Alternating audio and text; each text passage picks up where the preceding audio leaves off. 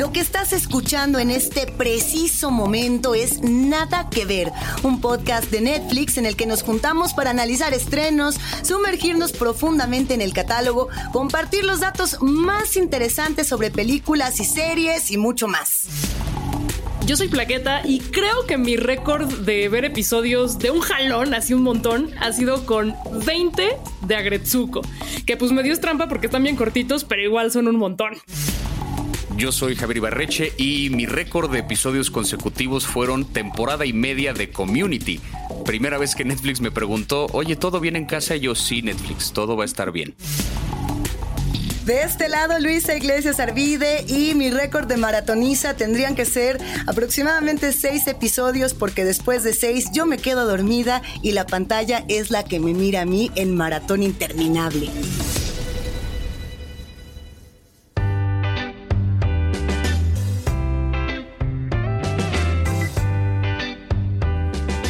Amores, desamores, hermanos, amigues, padres, madres, chadres. Nos gustan las aventuras, sí, y las historias extraordinarias, pero también amamos todas esas en las que de alguna manera nos vemos reflejados y reflejadas en nuestros temas, nuestros desafíos diarios, nuestra cotidianidad. Las relaciones humanas. Probablemente la aventura más compleja de todas, con su cuota de azúcar y amargo, drama y comedia, risas y llantos. Por eso hoy en Nada que Ver vamos a hablar de series que representan todas esas cosas, cada una a su manera. Un matrimonio enfrentando los cambios de la vida actual, un grupo de veinteañeros definiendo su camino, una familia con sus desafíos particulares y no tanto, y de todo un poco vamos a tener.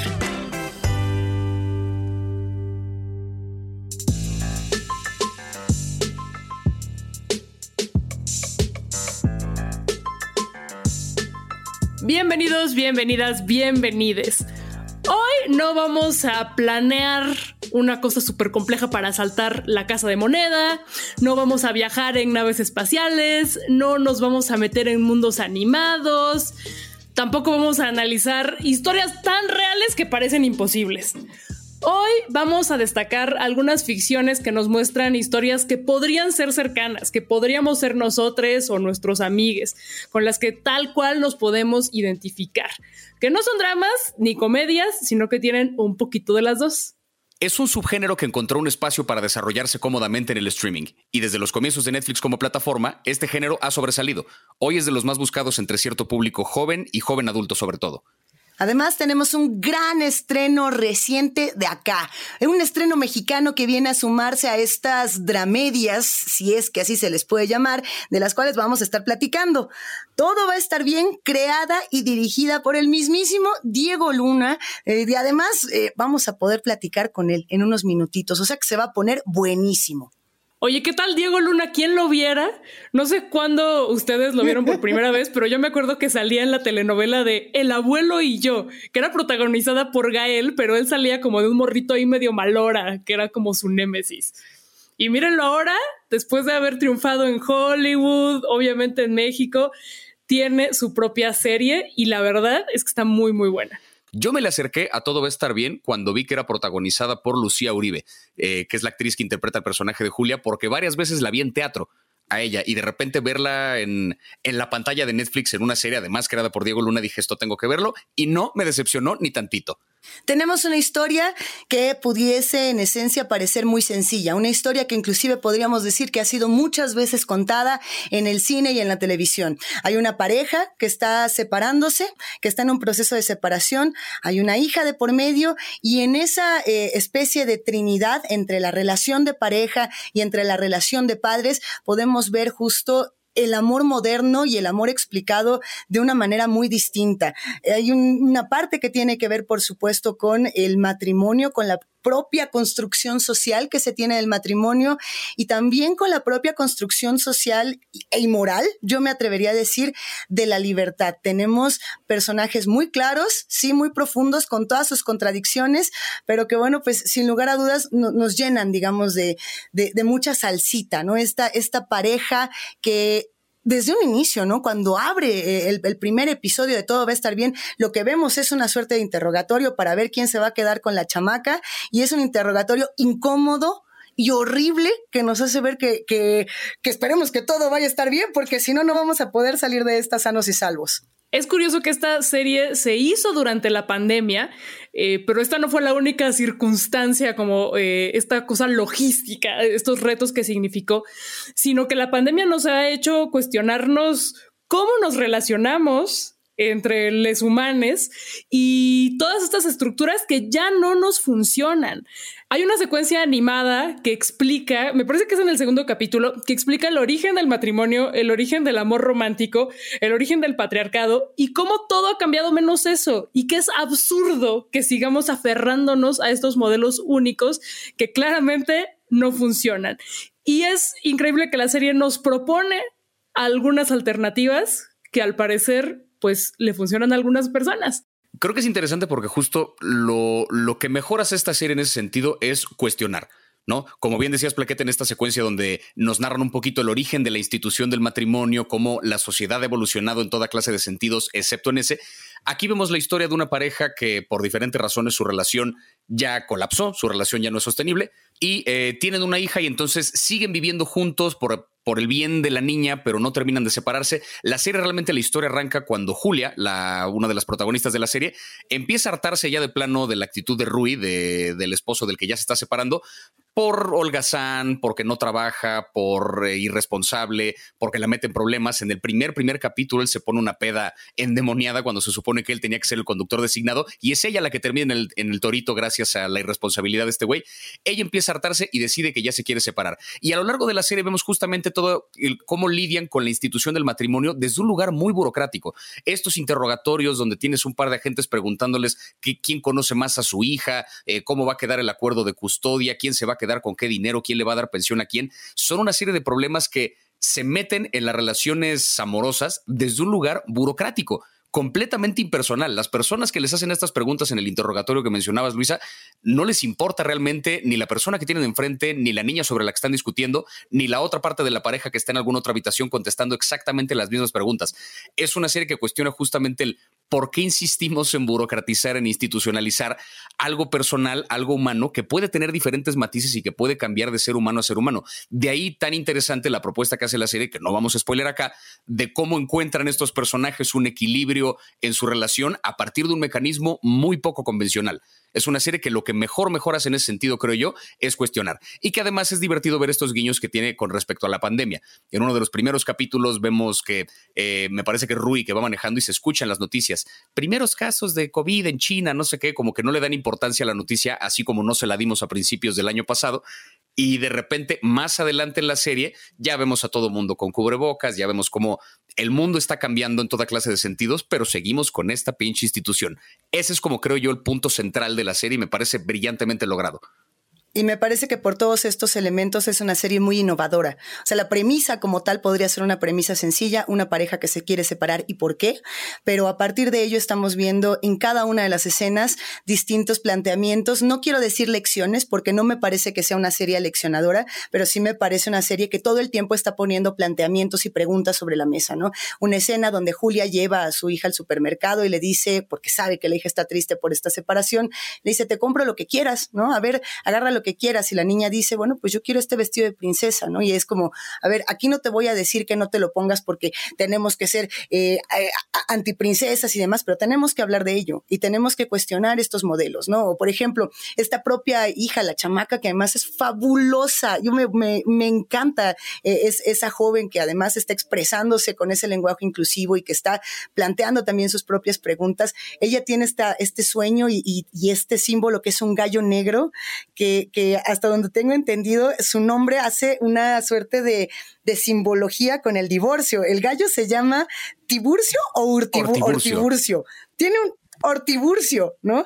Entonces, todo el tiempo estamos como poniendo estos símbolos, las preguntas que tienen las niñas y los niños, las preguntas que tienen las mujeres, las preguntas que tienen también los vatos cuando se empiezan a encontrar con situaciones que ellos no estaban acostumbrados a ver, ¿no? Como por ejemplo el, acoso, ¿no? Eh, Rui, que es este personaje que es, eh, entiendo, una suerte de productor, locutor que participa en una estación de radio, que hay que contarle a quienes nos escuchan, es el Instituto Mexicano de la Radio, lugar en donde yo trabajo y además me tocó ver esta grabación y me emocionó muchísimo eh, poder estar del otro lado ahí como asomando de pronto el ojito así de, ¿quién está? ¿Qué están haciendo? Eh, ver justamente en el área de trabajo este tipo de cosas, ¿no? Y decir, yo también a lo mejor he acosado y no lo sabía. ¿No? Y, no me di cuenta porque los modelos estaban ahí planteados y esto también lo tengo que cambiar y eso también va a estar bien a la larga, pero tengo que asimilarlo y tengo que también revisar qué está pasando conmigo. Creo que eh, es una pregunta que e, es una serie que en ese sentido está planteando preguntas muy fuertes. No sé si todas las responde, esa, esa, es la otra. Yo no, yo no sé si todas las preguntas que planteó las respondió y no sé si fuera necesario o si somos nosotros los que estamos también responsabilizados de responder. Creo que sí, como decía Javier, el chiste de la serie es que nos hace cuestionarnos a nosotros como espectadores una serie de cosas. Y algo que hace súper bien la serie es analizar la figura del macho progre, que es este hombre generalmente cisetero que tiene todas las fotocopias, tiene la teoría, dice yo estoy deconstruido, le voy a los Pumas, no necesito nada más. Entonces te cita, cita, o sea, te cita autores, te cita toda la teoría, pero en la práctica es celoso, posesivo, inútil para las labores del hogar, irresponsable, acosador, no tiene inteligencia emocional, no va a terapia. Y el colmo es que tiene como muchas más herramientas para negarlo, para que negar todas estas actitudes, estas ideas, estas eh, maneras de actuar y tiene las herramientas para gaslightarte o manipularte para que creas que no es cierto. Entonces, aguas con los machos progres. Y vemos aquí que Rui no es tan diferente a los machos con los que va a este taller de machos en rehabilitación, eh, porque aunque quizá él no ha usado la violencia física, pues resulta que usa toda la violencia estructural, patriarcal, judicial, legal para irse en contra de Julia, además de la violencia psicológica. Y pues ahí habría que preguntarnos si el personaje al final se redime. A mí en el quinto capítulo me parecía imposible. Yo así con mis amigas comentaba de, no, ese güey es lo peor que le ha pasado a la televisión, es el nuevo villano, es malísimo, malísimo, peor que los de la casa de papel, es muy malo, es peor que Gandía. Pero pues no lo sé, a mí me parece que un poco al final, sin spoilear, el mensaje es que esto no es lineal, que es un aprendizaje y que el güey en efecto hace algo que es importantísimo, que es mostrar su vulnerabilidad y estar dispuesto a escuchar, a aprender, a responder y a meterse por completo en este proceso de, aprender y cambiar y de construirse. Sí, creo que la serie nos muestra muchas cosas, justo retomando un poquito lo que preguntabas ahorita, eh, Luisa, acerca de nos da las respuestas esta serie o solamente nos plantea las preguntas y nos toca a nosotros responderlas. Creo que va más por ese lado. La serie nos muestra un montón de cosas para que nosotros nos hagamos estas preguntas. Cada quien sabrá encontrar la respuesta, cada quien sabrá en qué momento está listo o lista, liste para deconstruirse, para realmente entender las cosas de una manera diferente, eh, porque nos muestra muchas dobles caras. No pienso, por ejemplo, en cómo eh, vemos a Julia que trabaja haciendo, haciendo diseño gráfico y de repente le cae una campaña para una marca importante, ¿no? Y es un gran triunfo porque de pronto pues está pudiendo vivir de su arte, está pudiendo, está, está logrando una especie de sueño no económico que ya ha tenido durante mucho tiempo, pero al mismo tiempo para un montón de gente que la rodea en su medio artístico más de nicho, más underground, de pronto es una traidora porque ya se vendió a la gran corporación, ¿no? Entonces, ¿qué tanto una ideología sirve como una marca? ¿Qué tanto le estás defendiendo? La serie no nos lo dice. Nos plantean las diferentes posibilidades ante esa pregunta y cada quien escogerá cuál es la respuesta eh, que le viene bien, ¿no? Em, y, creo que eso es, eso es lo padre, ¿no? Que nos muestran una forma diferente de hacer las cosas. Pienso también un poco en la realización de la serie, que es en esta escena justamente donde a Rui lo sientan en un taller para que entiendan un poquito el por qué lo que han hecho está mal, ¿no? Diferentes personajes que han sido acusados de acoso o que llegan a esta suerte de terapia como para tratar de empezar a deconstruirse me gusta que en esa escena reconocí por lo menos un par de actores que también he visto en teatro varias veces. Aparece por ahí Raúl Villegas, aparece por ahí Juan Carlos Medellín. Reconocí por lo menos a tres personas que salieron en la obra que sale mal. La propia Lucía Uribe, que también tuvo sus inicios en el teatro.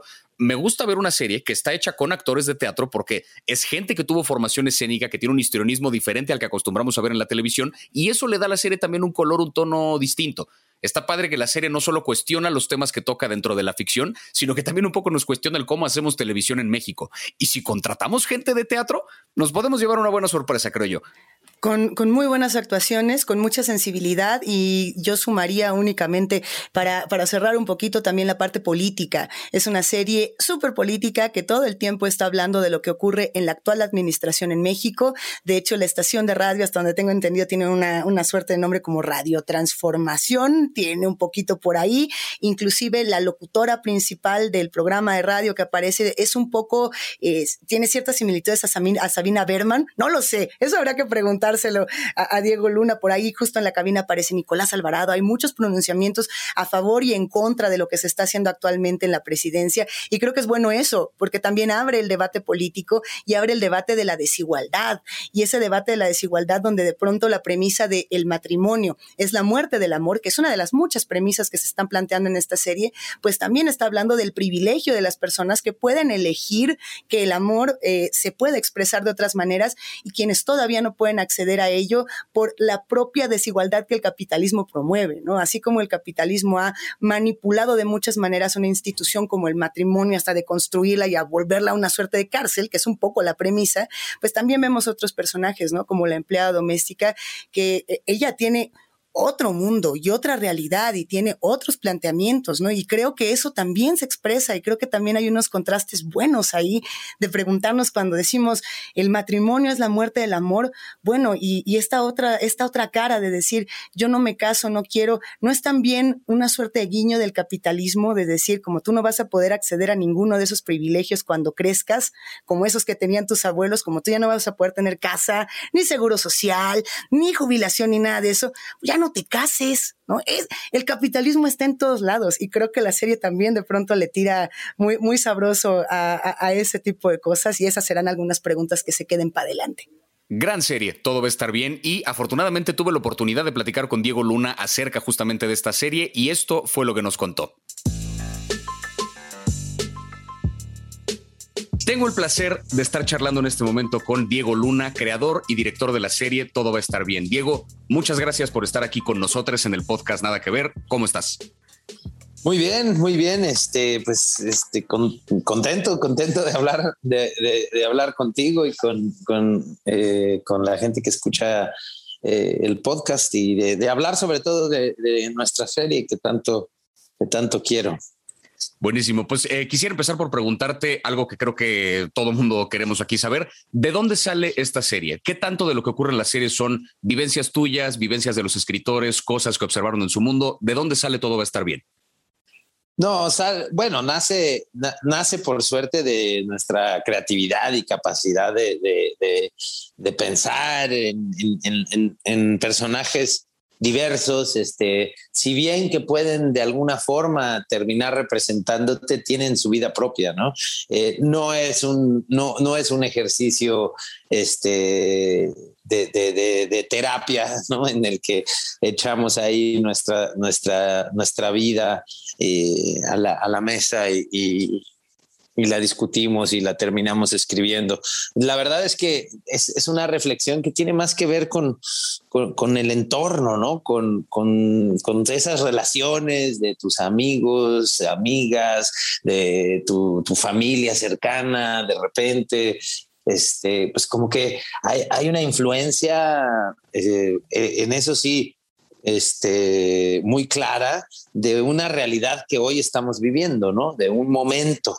Eh, la, serie busca, busca retratar y a una pareja y, esta familia eh, en, el México este, de hoy, la Ciudad de México, que, que, vivimos este, tantito antes de que la pandemia terminara de, explotar y después este, que nos tocó, nos tocó transitar o, nos está tocando transitar por esta pandemia. Entonces, ahí sí hay un, ahí sí hay un reflejo este, muy específico, ¿no? Este, que trata de, trata de, pues eso, de, tomar al concepto como un personaje eh, al contexto, perdón, no al concepto, al contexto que es la Ciudad de México y hablar de nuestra ciudad, ¿no? Y, visitar nuestra ciudad y reflexionar sobre nuestra ciudad. Y digo nuestra porque hay muchas ciudades de México. Esta es la que a mí me toca habitar, ¿no? Este, de alguna forma y, con la que tengo cercanía y, de la que puedo hablar. y reflexionar. Y, y, pues por ahí va la, por ahí va la cosa. Eh, y la reflexión más personal, este, pues la, digamos que yo tengo esta, esta teoría no sé si, si, si, si funciona del todo, no, no, no necesariamente la recomiendo, pero a mí me, a mí me sirve alejar a los personajes lo más posible de mí, lo más posible de mí, para poder hacer la mayor comentario, la mayor cantidad de comentarios sobre, sobre mi persona después, ¿no? O sea, acaba, acaba siendo más fácil. Este, no sé, eh, cuando en realidad estoy buscando hablar de la ausencia de la figura materna, este, lo, hago cambiando los roles y, jugando con Abela que un padre abandona a su hijo, ¿no? Eh, ¿Por qué? Porque se eh, termina siendo menos, este, menos doloroso eh, cuando yo creo que escribes, cuando diriges, hace falta siempre poder tener ahí una objetividad este, eh, constante, ¿no? Eh, y de pronto, si, si, si te vas en, en, contar tu propia historia, pues no sé, yo siento que yo me perdería ahí seguiría ahorita pidiéndole a los actores que, y a las actrices que probaran otra y otra y otra y otra y decir, no, pero es que no fue así, fue asado, a ver, déjame la hago yo, no, es que ni a mí me sale. Seguiríamos ahí encerrados en el foro. Claro. Ahorita que mencionaste lo de la pandemia, también te quería preguntar que es la serie lidia mucho con el tema del cambio, ¿no? El cambio en la dinámica familiar, el cambio en la dinámica de la sociedad y la pandemia entró en todo este asunto. No me imagino lo que fue filmar en pandemia, pero ¿la pandemia de algún modo les ayudó con los temas que toca la serie o pesaron más las dificultades que trajo la pandemia? Yo creo que nos ayudó en muchos sentidos. Este, nos obligó a, salir de nuestra zona de confort, eh, a replantearnos muchas cosas que creo que no hubiéramos hecho si no, si no hubiéramos tenido o vivido esta emergencia, ¿no? Eh, es, es, eh, es, muy difícil verlo así, ¿no? Porque la pandemia trajo pues, eh, tanto dolor,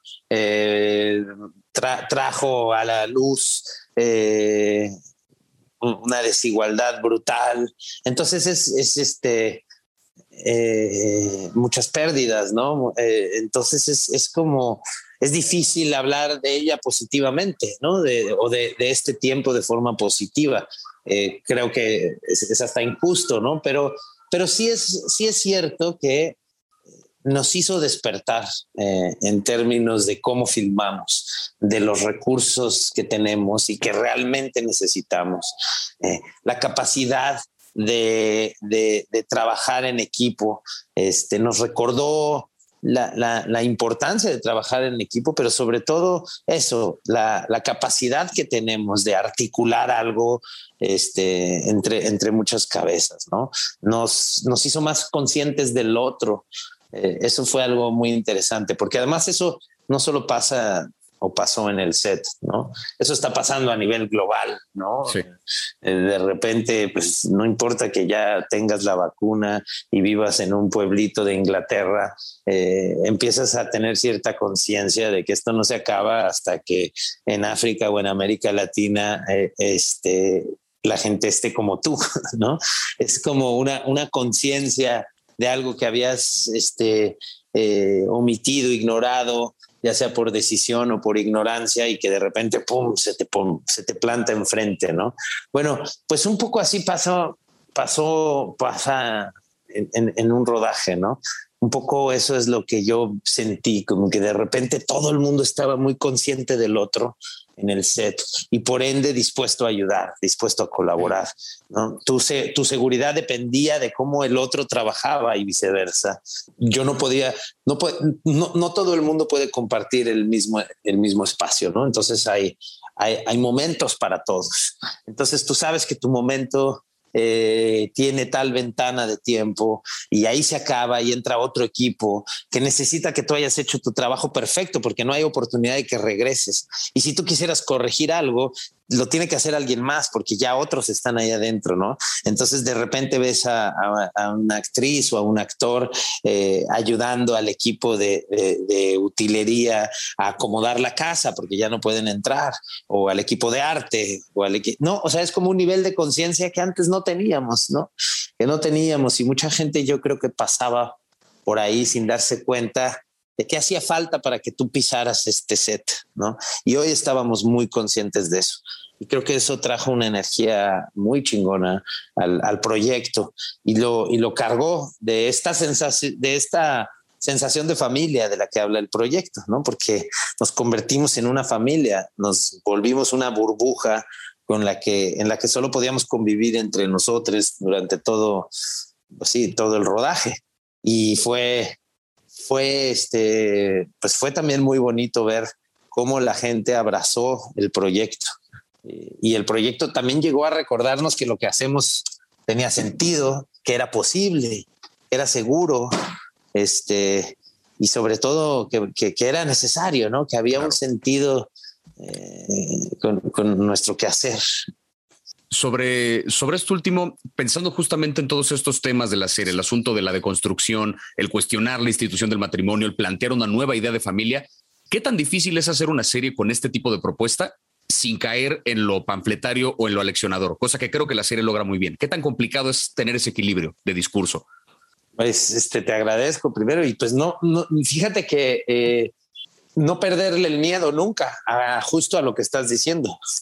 Eh, yo constantemente tenía ese miedo, constantemente, y todo lo pensaba y lo pensaba. Y, si, si yo te doy a leer los guiones o si te enseño la primera toma, pues muchas veces eso salía, ¿no? Muchas veces eso estaba ahí y había que tomar el riesgo, porque también en, tratar de contenerlo, este, te puedes quedar corto. Eh, y, y, nada, y nada creo que más este, insultante que eso, ¿no? O sea, pretender que quieres hablar de algo y quedarte corto, pues eso, también sería muy peligroso. Este, no, no terminar por comprometerte, ¿no? Entonces, claro que ahí había, había una danza, ¿no? A veces nos pasábamos y después había que regresarse y limpiarle del otro lado para que nadie se diera cuenta que habíamos pisado del otro lado de la rayita. Eh, y, eh, y, en eso la colaboración y el sentido, el trabajo en equipo, pues fue vital, ¿no? Desde si te pinto este, eh, una mesa de escritura, eh, ¿no? Donde está Lucero, Jimena, está Augusto, está Kisa, luego hay un equipo además de parte de la, de la, de la compañía detrás, eh, luego vengo yo y me siento. Eh, entonces ya, ya había algo muy coral sucediendo, ¿no? Ya había algo muy coral y, las cosas se cuestionaban muchísimo. Para el momento en el que llegábamos al set, eh, nos habíamos hecho muchas de estas preguntas necesarias, a veces dolorosas, y ya teníamos las respuestas, ¿no? Para eso.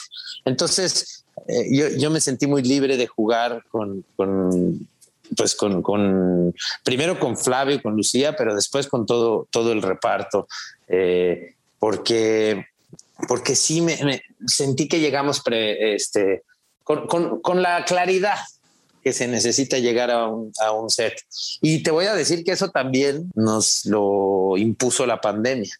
Si no hubiera habido pandemia, yo, yo hubiera hecho algo mucho más improvisado estoy seguro, porque además así, así trabajo también, eh, más improvisado que no eh, en el buen sentido, en el sentido de dejar espacio, más, mucho espacio para el accidente, ¿no? Claro, para, que para que pasen cosas, este, y después pues hubiera filmado en una locación real. Esto fue un foro y construimos toda la casa. Eh, entonces, y, y, construimos la casa porque porque teníamos que crear una burbuja y no podíamos salir a la calle. Todavía no, cuando empezamos a filmar, todavía no se podía filmar en la calle. No había permiso para filmar en las calles. Entonces tuvimos que filmar en un foro y reconstruir. Entonces eso, eso a lo que te obliga es que lo tienes que ver, lo tienes que imaginar, lo tienes que dibujar, lo tienes que construir, lo tienes que pintar, lo tienes que dejar descansar, después lo tienes que iluminar y hasta ahí está. Y ahí ya no puedes decir, híjole, es que sabes qué hace, me hace falta otra ventana. ¿no? Porque eso se hace, eso se esa decisión se tomó en los dibujos. Eh, y, y, entonces ¿Por qué te estoy contando toda esta historia? Porque hay un rollo de, un rigor de trabajo que nos exigió el construir, que nos hizo proyectarlo todo y, vivir mucho en control. Si no lo habías pedido, no llegaba, ¿no? A diferencia de, este, pues algo allá afuera y veo que me encuentro. Seguramente lo que me encuentro será interesantísimo porque, pues, el mundo está lleno de, historias interesantes que contar y están pasando allá afuera, ¿no? Claro. Eh, entonces, bueno, pues eso, yo, yo, la, a mí la pandemia también me hizo prepararme de una forma muy distinta en este rodaje, si, que si lo comparo con Mr. Pig, ¿no? Que la, la, la vida me la, me la, me fue, me fue mostrando la ruta, ¿no? Em, pensando ahora un poco en el asunto de, eh, del final feliz, del felices por siempre, que es otra cosa que la serie cuestiona, ¿no? Julia y Andrea en una escena lo dicen explícitamente. Eh, ¿Es el matrimonio la muerte del amor? Un poco sí, un poco no, a veces sí, a veces no.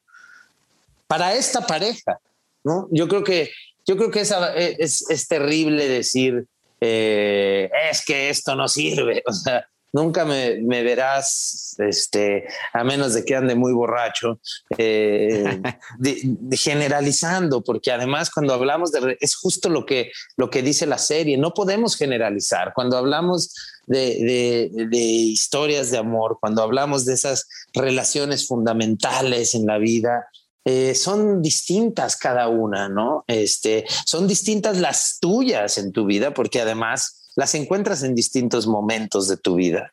¿no? no eres el mismo a los 25 que a los 40, que a los 60. Pues no puedes aspirar a tener una relación parecida, ¿no? Punto. Son otras. Buscas otras cosas y encuentras otras cosas, otras dificultades también. Eh, las dinámicas cambian. Bueno, pues lo mismo pasa entre persona y persona. Entonces, eh, justamente pretender que, una estructura y un esquema como el matrimonio eh, nos funcione a todos, pues está, está complejo de, soñarse, ¿no? Casi que, que, ya deberíamos, suena este, utópico, ¿no? Suena, suena a que deberíamos este, empezar a, a diseñar lo que nos acomoda a cada quien, ¿no? Lo que le acomode a cada quien. Y, en ese sentido es que creo que se cuestiona esta pareja, se cuestiona eh, el matrimonio, ¿no? Este, nosotros, pues claro, mandamos ahí eh, una, una, mandamos ahí una, una, este, ¿qué será? Pues una provocación, ¿no? Diciendo, este, esa frase, ¿no? Eh, porque, porque yo sí creo que, que, pasa algo, que es cuando las cosas de pronto se bajan a un contrato, pierde todo, para mí pierde todo el romanticismo, ¿no? Este, cuando, cuando, cuando hablamos este, de lo que sentimos en términos legales, este, para mí, para mí las cosas, sí, las cosas, las cosas, este, eh, pierden, pierden sentido. Eh, y, siento que, pero ese, ese soy yo y cada quien, cada quien encontrará este, la forma de llegar lo más lejos que pueda con sus relaciones. A mí lo que pasa es que, y que, y que es con lo que como quisiera cerrar esa pregunta, es decir, eh, yo creo que el problema del matrimonio es el divorcio, o sea, este, en, ese sentido, de lo, que, de lo que hay que hablar es que el matrimonio lo único que hace es proyectar un final o varios finales. Es, muy triste pensar que para aventarnos a tomar una decisión tenemos que llegar a eso, ¿no? Este, para demostrar que esto sí va en serio, tenemos este, que proyectar un final. Yo, yo diría que deberíamos ser más, más respetuosos con, los finales, con lo que realmente importa, ¿no? Ahí es donde debería, deberíamos preocuparnos porque aflore lo mejor de nosotros, ¿no? Eh, es en los finales donde nos permitimos ser eh, unos seres tremendamente destructivos, este, eh, ¿no? Y, y, dices, pues, no, ahí es donde debería, ahí es donde debería imperar el respeto, el cariño.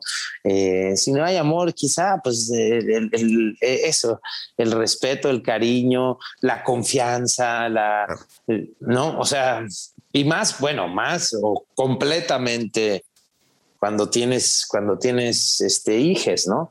Que ahí sí es una cosa eh, es una responsabilidad, vamos. Tiene, tiene, tienes que mostrar tu mejor cara, ¿no? Entonces, creo que todo eso va a un, a un, a un, tema de, de, educación, ¿no? Este, nadie nos, nos educa para decir adiós, ni, ni, emocionalmente, ¿no? Nos enseñan a despedirnos.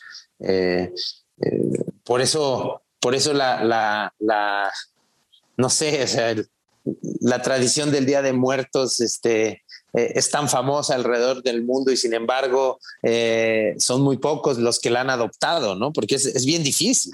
Claro. Es bien difícil. Este, y, yo creo que, yo creo que eso, eso sería un gran primer paso, ¿no?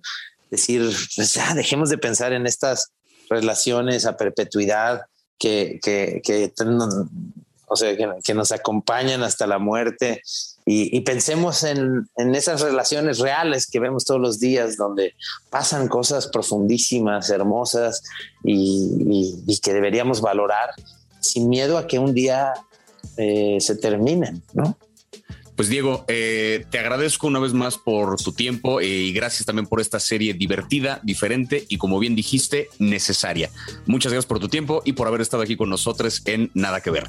Muchas gracias a, ustedes y, saludos eh, a todas, a todos, a todos. Este, ojalá tengan chance de ver, de ver la serie y, de discutirla sobre todo, que es cuando se pone más divertida la cosa.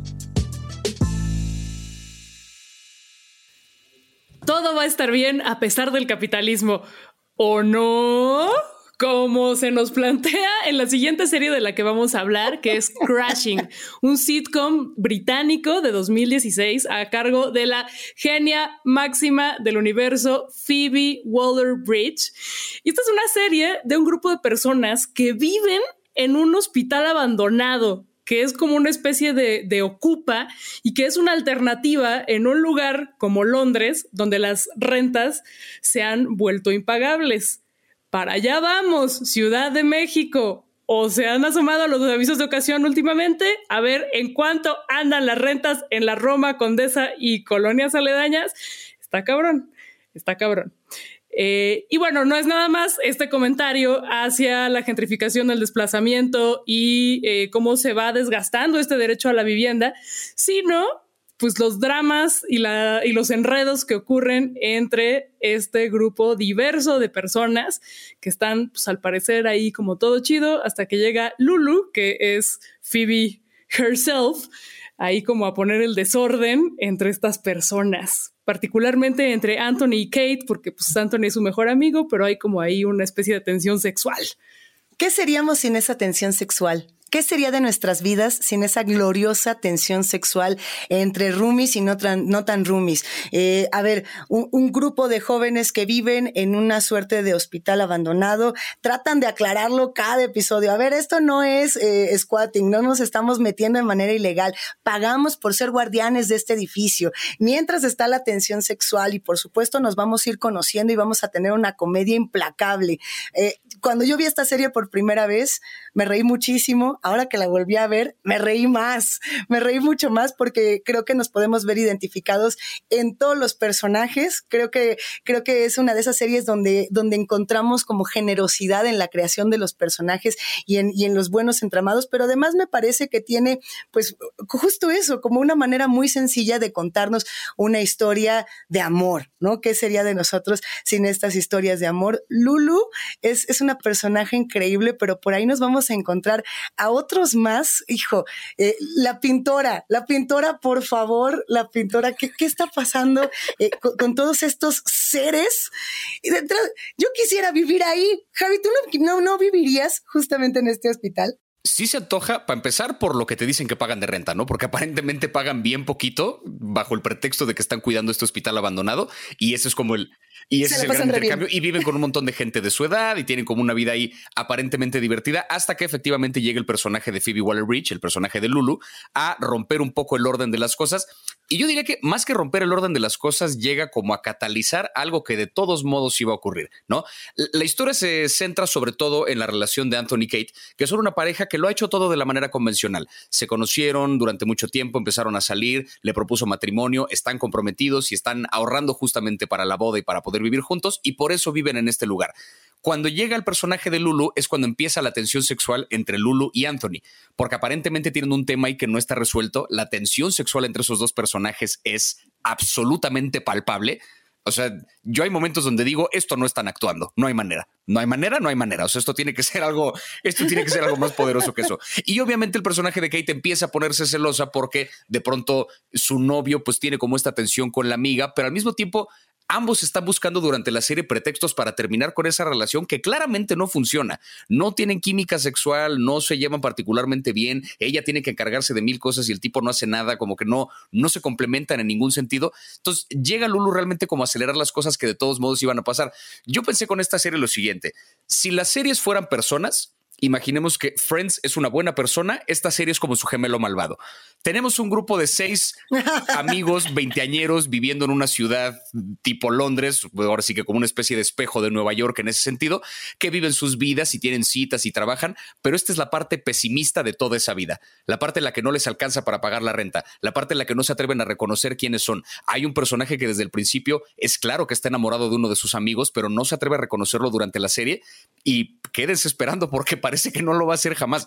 Es como la, cara fea de esa misma moneda, ver a los personajes que no salen de su mismo ciclo de comportamiento porque no saben cómo, porque viven una realidad adulta muy diferente que la que viven estos otros personajes en los 90. Acá tenemos la realidad actual donde les cuesta trabajo salir de ese ciclo porque la misma realidad no se los permite. Y la serie además eso lo explota porque el humor que manejan es de un cringe, pero de un cringe poderoso. Hay unos momentos donde de verdad te ríes por nervio, te ríes porque quieres romper ese silencio brutalmente incómodo que se armó en la situación. Cuando están cenando y de repente Kate no sé qué cosa dice que de repente se quiere aventar como un chiste y toda la mesa se queda callado, yo me estaba tapando los ojos así de por favor alguien diga algo, rompa este silencio de mierda y no lo hacen y por eso te ríes. La serie juega justamente con incomodar a uno como espectador al 100% y lo logran fantásticamente. En ese sentido Phoebe Waller-Bridge Oye, ese es el episodio, el episodio del, curry. justamente, cuando cocine que de repente Kate se avienta un comentario. no, no, no, ni lo voy a decir aquí porque ¿para qué? ¿Para qué les arruino? Pero es de verdad, a mí me gusta, me gusta siempre que me pongan en ese nivel de incomodidad, que una serie me vuelva un espectador activo casi como de teatro. Y eso creo que Phoebe Waller-Bridge lo logra fantásticamente. ¿Qué pedo con esa mujer? Todo lo hace bien, o sea, actúa, escribe, dirige, produce, todo.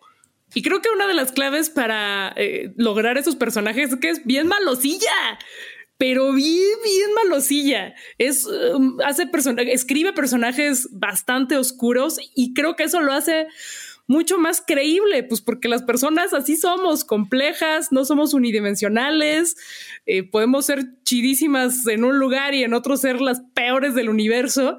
Y eso me encanta. También habla mucho de la inmadurez emocional de que tenemos las personas, pues, al menos en esta generación. Sí, sí, yo estoy ahí y de nuestra eterna crisis de la vida. Con o sin capitalismo, siempre, siempre en crisis y con una serie de problemas que no más nos crean ansiedad. Y uff, el final me dejó muy picada. El final con, con Kate diciendo: ¿Me quieren ver la cara de estúpida? ¡Ay! Podemos hablar de spoiler, podemos decir justamente lo que está ocurriendo porque ya tenemos un poquito de distancia con Crashing. Ya, ya, ahora sí que se tienen que lanzar a verla para que todos podamos llegar a decir eso de a mí nadie me ve la cara de estúpida. Ahora sí, ya los caché. Todos queríamos de una u otra manera que esto sucediera, ¿no? Que, que Anthony se reuniera con Lulu, que, que hubiera este, este encuentro, este desfogue, este... ¡ah! Pero yo tengo que decir que yo eh, entendí mucho y empaticé mucho con el personaje de Kate. Y creo que somos muchas mujeres las que nos ha ocurrido y muchos hombres también. Yo creo que a muchas y a muchos nos ha pasado que de pronto tenemos mucha inseguridad cuando encontramos al gran amigo de nuestra pareja o a la gran amiga y decimos, oye, yo quiero ser libre, asombroso, fabuloso como esta persona que tengo enfrente que está fascinando de una y de mil maneras a mi pareja. Y, de pronto digo, si ella usa sombrero, yo también quiero usarlo. Si ella se viste así, yo también quiero ser rara. También quiero ser diferente. Y, y, hay como esta búsqueda, ¿no? Y este, este momento eh, de Kate donde ella está a punto de quedarse dormida junto con Anthony, están en su recámara y ella le dice algo así como es que yo he intentado quererte, he intentado amarte, he intentado engañarme con que te amo, pero no estoy satisfecha, ¿no? no me siento completa, no me siento bien y se queda dormida y al día siguiente amanece como si nada hubiera sucedido porque pues así es la vida, ¿no? Y muchos intentamos todo el tiempo decir, esto, esto no es así, yo no estoy sintiendo esta cosa. Y creo que esa propia contención de Kate, hijo, me, da como mucha empatía y me da mucho como te quiero abrazar, mana, y, todo va a estar bien, como dijo Diego Luna, no te preocupes, de verdad, todo, todo va a estar bien, solo tienes que liberarte y llenarte de pintura con tu amiga Melody y, seguir echando relajo, ¿no? Eh, habrá que ver qué pasa. Creo que justo este comentario que hacías, Plaqueta, de la gentrificación es súper importante pensando en el derecho a la vivienda, que es un derecho humano y que no es el derecho a tener una casa, sino el derecho a poder habitar un espacio, el, derecho a poder decir, eh, yo, yo existo y estoy en un lugar. No es, no es yo tengo mi propiedad, no es justamente un símbolo eh, de, una casita que tenga tu nombre, sino de, pertenecer a este mundo. En México se han hecho muchas propuestas al respecto, ¿no? Las reformas al Código Civil que se han propuesto para garantizar el derecho de vivienda últimamente están con todo y esperemos que justo se pueda realizar algo así. Hay alternativas como las cooperativas de vivienda, que no es lo mismo, es cuando de pronto te reúnes, hagan de cuenta que Javier Plaqueta y Luisa dicen, vamos a comprar entre todos este terrenito y armamos una casa y a ver qué serie sale. A, ver, a ver qué serie armamos entre los tres. Sí, me encanta que esta serie juega en ese sentido como con la antimoraleja el no es un lo que debería ser, es un la vida es así. Y eso creo que se da sobre, todo con estas series que funcionan como una mezcla del drama y la comedia. Y si hablamos de representación en estas series y de comedias dramáticas, por así decirlo, no podemos cerrar este episodio sin mencionar una serie que terminó este año, una serie de la que se ha hablado muchísimo y que muchos consideran una pieza importantísima en la historia de la diversidad en la televisión y los cambios de paradigma en esto de una serie sobre la familia. Vamos a hablar de Atypical. ¿Qué pedo con Atypical? ¿Qué pedo con Atypical? Es una serie que, bueno, pues durante estas temporadas, durante este arco narrativo de Sam, hemos conocido muchas búsquedas. Para quienes todavía no le hayan entrado, eh, no, se, no, no, se la vayan a perder, no tiene desperdicio, es una serie completita.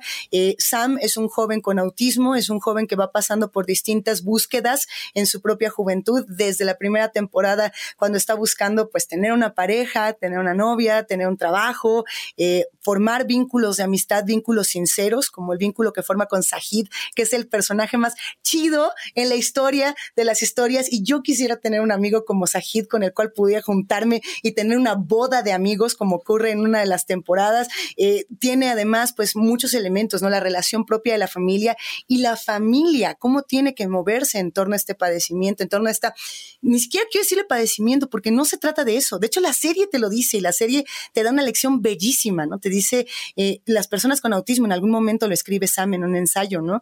Eh, están viendo la, vida como se ve realmente. En realidad, ellos serían las personas que tienen toda la percepción de la realidad y somos nosotros los que estamos aprendiendo de ellos. Y eso es, eso es fabuloso y la serie lo pone, lo pone allí. Va creciendo este arco. Eh, Sam entra a la universidad. Más adelante va a tener nuevas búsquedas, va a querer buscar justamente su, su sueño, su pasión y todo ello con personajes fabulosos, ¿no? Elsa, la mamá, Doug, el papá, Casey, Casey, que además siempre te vuela la cabeza con sus propias búsquedas, Paige, la pareja, eh, todos están tan construidos y a pesar de ser arquetipos, digamos, de estos personajes que sabemos lo que representan, cada uno justo tiene pues este giro, esta vuelta que los vuelve únicos y auténticos. Creo que esta serie sí es un parteaguas en cuanto a representación de personas autistas en medios, porque antes, pues bueno, yo no ubico siquiera como una serie mainstream, una serie con el alcance que esta ha tenido, que representara de manera positiva o pues tal cual es y bien investigada a una persona autista. Eh, y además una, una serie que fue aprendiendo de las críticas que recibió en la primera temporada, porque dijeron, no, pues es que estás estereotipando mucho, eh, también es, es muy cisetera, está como claramente pensada para una audiencia masculina. Y a lo largo de las temporadas vamos viendo cómo se incorporan más personajes dentro del espectro autista. Y esto nos deja claro que no hay una, una sola manera de ser autista o neurodivergente. Eh, cada experiencia es única. Y otra cosa que va dejando clara la serie es que las personas en el espectro no se tienen que adaptar a los modelos neurotípicos, sino que tenemos que empezar a crear modelos incluyentes para todas las personas. Y en ese sentido ocurre una cosa interesante porque creo que se dan las dos. El cómo la serie aprendió de los errores, por así decirlo, más bien de las críticas que recibió en la primera temporada y cómo puede una sociedad, un mundo eh, de alguna forma modificarse para poder recibir a una persona con autismo y que no se sienta como un pez fuera del agua. Pienso, por ejemplo, en la primera temporada hay unos episodios donde, eh, bueno, Sam empieza a salir con Paige, ¿no? Se hace de una, una novia de práctica que le llama en un principio y Paige decide organizar un, un baile, decide organizar el baile de final de año que sea un baile silencioso, ¿no? Entonces ella entra a la habitación donde está como el comité de padres de familia que va a tomar esta decisión y empieza a aprender y apagar las luces de manera frenética y pone una música muy estruendosa y les dice, eso les abrumó, ¿verdad? Bueno, para mi novio Sam, que es autista, la vida siempre se ve así. Entonces yo propongo un baile donde usemos la música en audífonos y que sea como más calmado el ambiente y tal y tal para que él pueda participar. Se arma ahí una pequeña controversia discutiendo de si va a suceder o no. Pero luego en la segunda temporada vemos cómo Sam está hablando con Paige y de repente eh, dice que cuando la escucha, de repente pierde el hilo de lo que está diciendo y siente que es como si estuviera hablando con una ballena que se comunica por, eh, ¿cómo le llaman? Como por estas ondas sónicas para tratar de ubicar su espacio y demás. Y vemos literalmente en pantalla cómo Paige empieza a hacer, uh, uh, uh, que es una escena como muy chistosa. Pienso en cómo la serie se está transformando de ver el autismo desde los ojos de quienes no lo viven ¿no? Ver desde los padres de familia que van a tomar la decisión a ver el autismo directamente desde la perspectiva de Sam. Él nos dice que él está viendo esta conversación así, la serie nos muestra la conversación como él la está viviendo, ¿no? Eso es la serie de alguna forma modificándose, aprendiendo de sí misma, lidiando al mismo tiempo con una situación en, que en la que nos habla de cómo podemos adaptar una situación como la que es un baile de graduación a que una persona autista pudiera participar. Y ese es un pequeño ejemplo de muchas cosas que hace la serie para realmente incluir a todos estos personajes y meternos en los ojos de un personaje que, como bien lo dice el título, es atípico. Y es fascinante, porque no es un personaje con el que te identifiques de inmediato, pero sí se gana tu cariño y sí empiezas a entender la vida desde su perspectiva. Yo me tardé en verla, me tardé en acercarme a esta serie y de lo que me arrepiento porque, ah, Qué belleza, qué belleza, una caricia al corazón esta serie. Tengo que decir sinceramente que yo no esperaba llorar de esta manera con el final de Atypical. No esperaba eh, que llegaran las lágrimas como llegaron. No vamos a contar el final, evidentemente. El chiste es que lo vean.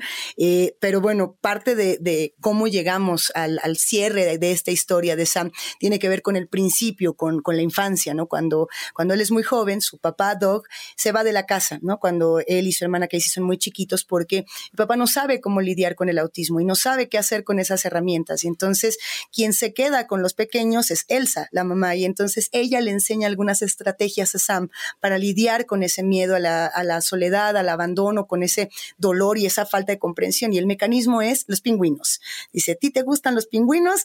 Date, vamos a aprender, vamos a repetir las especies, vamos a repetir las subespecies, vamos a entrarle. Y eso es algo que él construye como un mecanismo de identificación, ¿no? Y es algo que empezamos a ver en todas las temporadas. Él es amante de la biología, él es amante de los pingüinos, él es un gran ilustrador, ¿no? Inclusive cuando entra a la universidad dice, pues yo me meto a una universidad donde está esta carrera de arte y ciencia, ¿no? Y está dibujando y de pronto se da cuenta de que ese no es su sueño. Su sueño es irse a la Antártida con los pingüinos, porque en algún momento él conoce a Stumpy, a Stumpy, este pingüino padrísimo, y dice, Tú, tú, eres mi, mi, animal de poder, tú eres mi encuentro con la realidad y yo me quiero ir a conocer a todos y a partir de eso esta última temporada lo que intenta recuperar es cómo a partir de nuestras pasiones vamos atreviéndonos a ser nosotros mismos y a probar toda clase de cosas que nunca nos hubiéramos atrevido a probar, ¿no? Desde ser roomie de, de Sajid hasta buscar por donde sea, independientemente del resultado que eso lleve, eh, me parece que, que justo esa búsqueda construye al personaje y además construye a los demás, ¿no? Porque tiene un cierre muy bello con su papá, eh, como este reencuentro con su papá a partir de esa propia pérdida. Y, creo que eso es algo bellísimo. Hay un libro que es de Bef, del ilustrador Bef, a quien le mandamos, por supuesto, beso y abrazo. Él tiene una hija que se llama María y en una novela gráfica que se llama Habla María expresa todo lo que ocurre con su hija que tiene autismo. Y él inclusive eh, lo dice en este libro. Yo, eh, para lidiar con mis propios problemas y con mis propias inseguridades y con mis propios demonios, me dediqué a ilustrar. Y es lo, lo mismo que estoy haciendo con ella. La ilustro, ella me ilustra, nos vamos conociendo a partir de esas dimensiones artísticas. Hay para que busquen ese libro que es así, joya también, que lo lean junto con Atypical y lloren doble si quieren, aunque la serie es más para reír, pero el final, qué cosa, qué cosa. Ahora, el autismo no es el único tema que toca esta serie. Por ejemplo, a través de Casey tenemos cómo es salir del closet, por un lado, esta exploración de la sexualidad y también esta exigencia desmedida que tienen en las escuelas de élite y cómo impacta en la salud mental. Y bueno, Casey es una personaje espectacular. Pero mi favorita, mi personaje favorita es Paige, la chava con la que Sam empieza a salir, que es...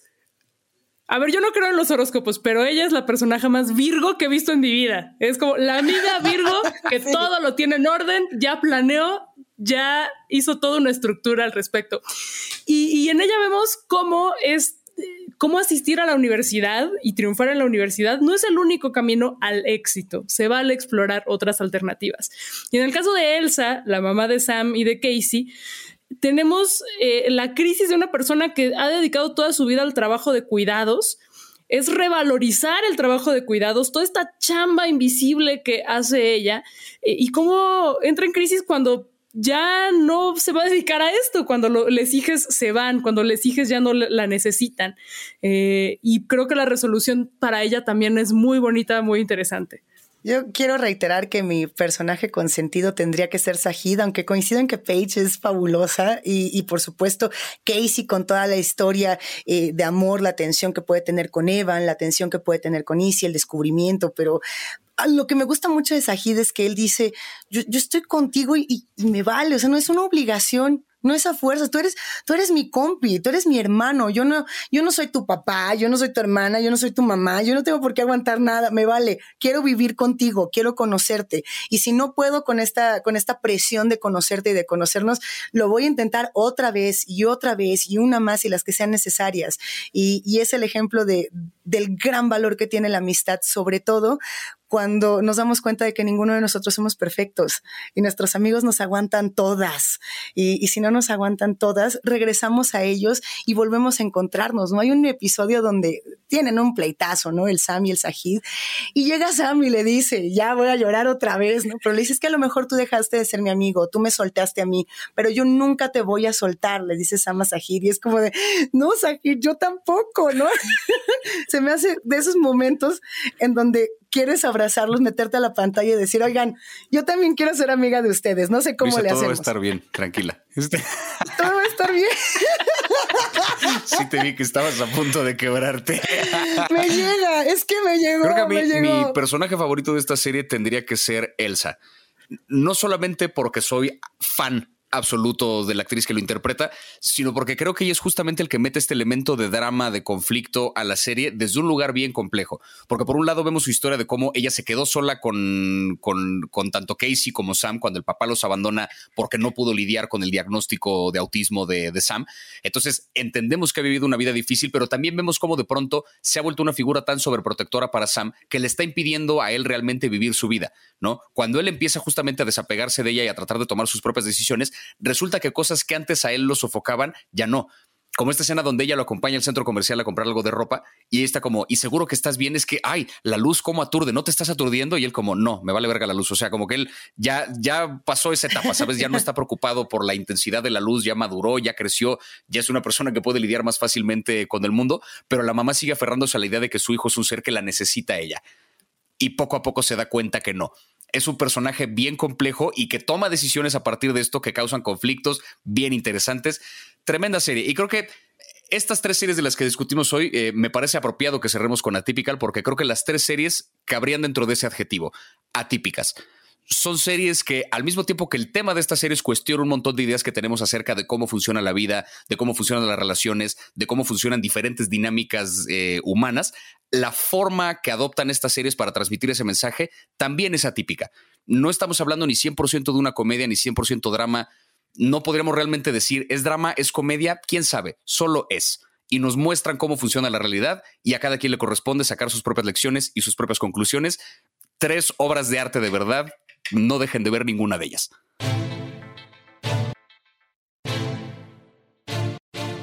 Después de todo lo hablado, de las series recomendadas, de las relaciones analizadas, de las lágrimas que derramó Luisa y nosotros también, pero más discretamente, creo que nos quedamos con la frase que le da nombre a la serie de Diego Luna, que es, todo va a estar bien.